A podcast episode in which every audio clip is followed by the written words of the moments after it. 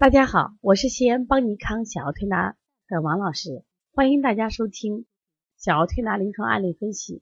那么，这是邦尼康新晋面向小儿推拿同行和妈妈们新开设的一档公益栏目。这个目的很简单，就是想借这个栏目，把我们多年的一些小儿推拿临床的经验分享给大家。但是在这次栏目中，我们才采用了一种方法，是让大家提供案例和我们自己就是临床的案例结合，我们来做这个节目。那么这样的话，我想这个小儿推拿的案例会更加的全面，也希望大家积极来就是投放你们的案例，也积极投稿啊。这样的我们可以呃借这个这样的某一个栏目、某一个案例，就肯定让很多的人去受益啊。我们希望把这个栏目做好，让我们小儿推拿这个越走越远。那今天呢，我想分享的是一个呃两岁女孩便秘一年的案例。他是由黑龙江哈尔滨的爱自己提供的。那首先感谢他为我们提供这么好的案例。他说，一个女孩二十七个月，便秘一年左右，之前服用中药没有效果，来推拿，按黄老师讲的九种便秘里的气秘和虚秘来调理，推拿了一个月，便秘有改善，但还是三四天拉一次。老师帮忙分析一下。其实说到这个小儿推拿调理便秘，那自古以来都是强项。但是现在人，你们发现没，都有感受，觉得哈便秘是最难调的了啊！我自己也感受，我说不怕调咳嗽三五天，不怕调这个发烧三五天，但是呢，呃，便秘啊，经常就有挫败感。那为什么有挫败败感？我们先找一下外在的原因。你看过去的小孩为什么便秘少呢？因为过去的小孩运动量大，他每天跑来跑去啊，跑的什么呀？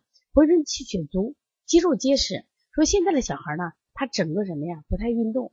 所以他气容易气滞，气滞容易便秘；他容易气虚，气虚容易便秘，是不是？那么另外呢，现在的小孩呢，吃的肥甘厚腻的食物多，你看那粘东西啊，就啪在肠道上，肠道上，它不太容易什么呀往下走。另外还有一个就是现在的小孩就是抗生素打的多，抗生素大家知道，目前的抗生素是广谱抗生素，它既杀有害菌也杀有益菌，可是肠道里有几万亿细菌。那我们其实跟我们和平相处，它可以让这个大便呢可以变得松散，好就是特别好通下。那现在不是这样的，现在你把菌杀了以后呢，肠道里缺菌，所以说大便呢就黏腻，所以不好下。如果今天不拉，明天是不是就干结了？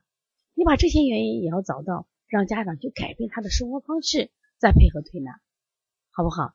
那么这个小孩的舌象呢，我看了一下啊，他有一个问题，第一个呢，你应该问问家长有没有舌系带牵引。因为它前面有个坑，看见没有？因为我看它这个形状应该像舌系带牵的。第二个呢，你发现没？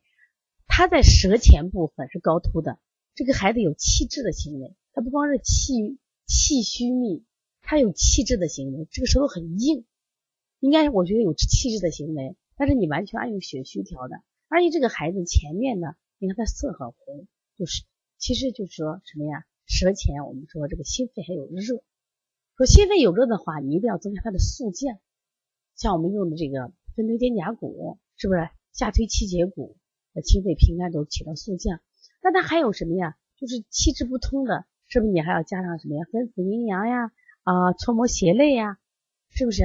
然后敲打腿内外的肝胆经呀，然后让它跺脚，跺脚，跺脚就引引气引火下行，是不是？这样的话，我觉得好很多。